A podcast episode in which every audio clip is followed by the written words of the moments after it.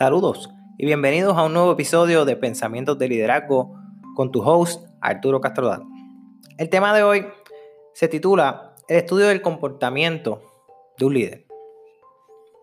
Cuando hablamos del comportamiento de un líder, nos referimos a dos vertientes, la vertiente administrativa y la vertiente relacional. Cuando nos enfocamos en la vertiente administrativa, nos enfocamos en el enfoque de tarea, valga la redundancia.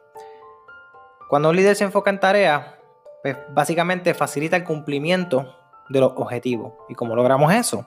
Lo logramos a través de manejo de proyectos, de planificación estratégica, de descripción de tareas, de trabajo. Toda esa parte administrativa que es totalmente necesaria porque crea un guidance, ¿verdad? Crea una ruta, crea, crea eficiencia en el proceso para lograr los objetivos y las metas que se quieren trazar en la organización. ¿verdad? Primero se trabaja la visión, hacia dónde queremos ir. Trabajamos con nuestra misión, cuál es el propósito de la organización. Y luego creamos la estructura de trabajo, que es el plan, que un líder debe trabajar, pero también en la parte administrativa. Y luego establecemos la estrategia de cómo vamos a lograr el mismo. Y la estrategia, pues obviamente, plan estratégico, desarrollo de ideas, y toda esa parte administrativa que se crea con itinerarios de trabajo, maneros de proyecto, quién le toca qué y para cuándo. Toda esa parte es esencial en el comportamiento de, un líder. Y segundo, viene la, otra parte del comportamiento de un líder que se trata sobre las relaciones. Cómo el líder se relaciona con los demás. Esa, esa importancia de cómo un líder debe trabajar con sus empleados, con sus seguidores y con, aquellas, y con sus allegados. Es bien importante establecer que un líder, para que sea eficiente, tiene que cumplir con ambas, con la parte administrativa y con la parte relacional. Cuando nos vamos a la parte relacional, hablamos de cómo el líder crea un ambiente de trabajo donde haya eficiencia, pero también, también donde haya calidad en el trabajo. Hay muchos trabajos que son bien estrésicos, bien estresantes. Y dependen día a día de que cada uno de las personas que están, de los seguidores, de los empleados y los líderes, hagan su trabajo eficientemente y efectivamente para que se logren las metas y, los, objetivos diarios. Y obviamente, cuando hablamos de un plan estratégico, las metas y objetivos a, a dos, tres, cuatro, cinco años. Pero para lograr eso, te va a haber un ambiente de trabajo donde todo el mundo sea considerado, donde todo el mundo sea parte de, donde, en mi ejemplo, yo siempre trabajo de la manera de que todo el mundo se sienta parte de la organización. Mi enfoque principal en la parte relacional es que todo el mundo se sienta instrumento es esencial para el futuro de la organización. De que yo como empleado me siento de que esta organización es mía. Si yo no he logrado eso como líder, entonces yo no me consideraría un líder. Así que es bien importante, volviendo otra vez al tema, es bien importante que el líder, ese comportamiento del líder, tenga esos dos factores, el factor administrativo y el factor de las relaciones. Cuando hablamos de las relaciones también, estamos hablando de que un líder trabaja con integridad, un líder trabaja con respeto y un líder desarrolla confianza.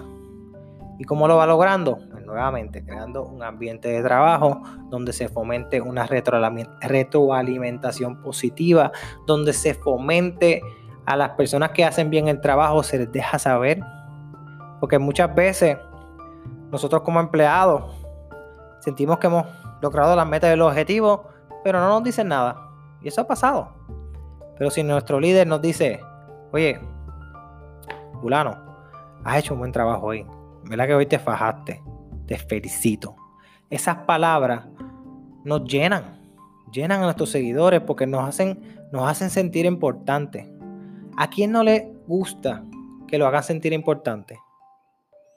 Porque eso llena nuestro propósito. Eso llena nuestra misión y nuestra visión como, como seres humanos. Por lo tanto, el trabajo de un líder es influenciar a los demás a que se monten en el mismo bote de la organización para lograr cumplir con las metas y con los objetivos establecidos. Ahora, ¿cómo yo aplico este comportamiento de liderazgo o estas enseñanzas que les acabo de decir en el día de hoy? ¿Cómo yo las aplico a mi vida real? Sencillo. Cada vez que estemos en un equipo de trabajo y te toque liderarlo, busca la manera de ser efectivo en ambas cosas. De ser efectivo en la parte de planificación, en la administrativa, y en la parte relacional, de crear un ambiente de trabajo efectivo. Podemos dar un breve ejemplo. Las organizaciones, para poder crecer y para poder fomentar el cambio como líderes que somos, tenemos que estar constantemente buscando qué cosas nuevas podemos añadirle a la organización. Eso se llama el Research and Development, ¿verdad? El RD. Y cuando vamos a establecer un RD, tenemos que establecer una, una estructura de trabajo. ¿A quién le toca hacer qué. Y ahí se hace un itinerario, ahí se hace un plan, se elabora con todos los demás, se discute, que esa es la parte administrativa, esa es la parte estructural. Y luego viene el feedback. Luego viene cómo yo creo una cultura de trabajo para lograr esos objetivos. Cómo yo hago sentir a los demás importantes. Cómo yo los motivo. Pueden haber organizaciones gigantes que lo más que motivaría a un, em, a un empleado de planta es que venga el supervisor general y se siente y baje a la planta. O se siente con ellos y dialogue y les pregunte cómo podemos mejorar el sistema. Que lo, que lo lleve a su mismo nivel de pensamiento.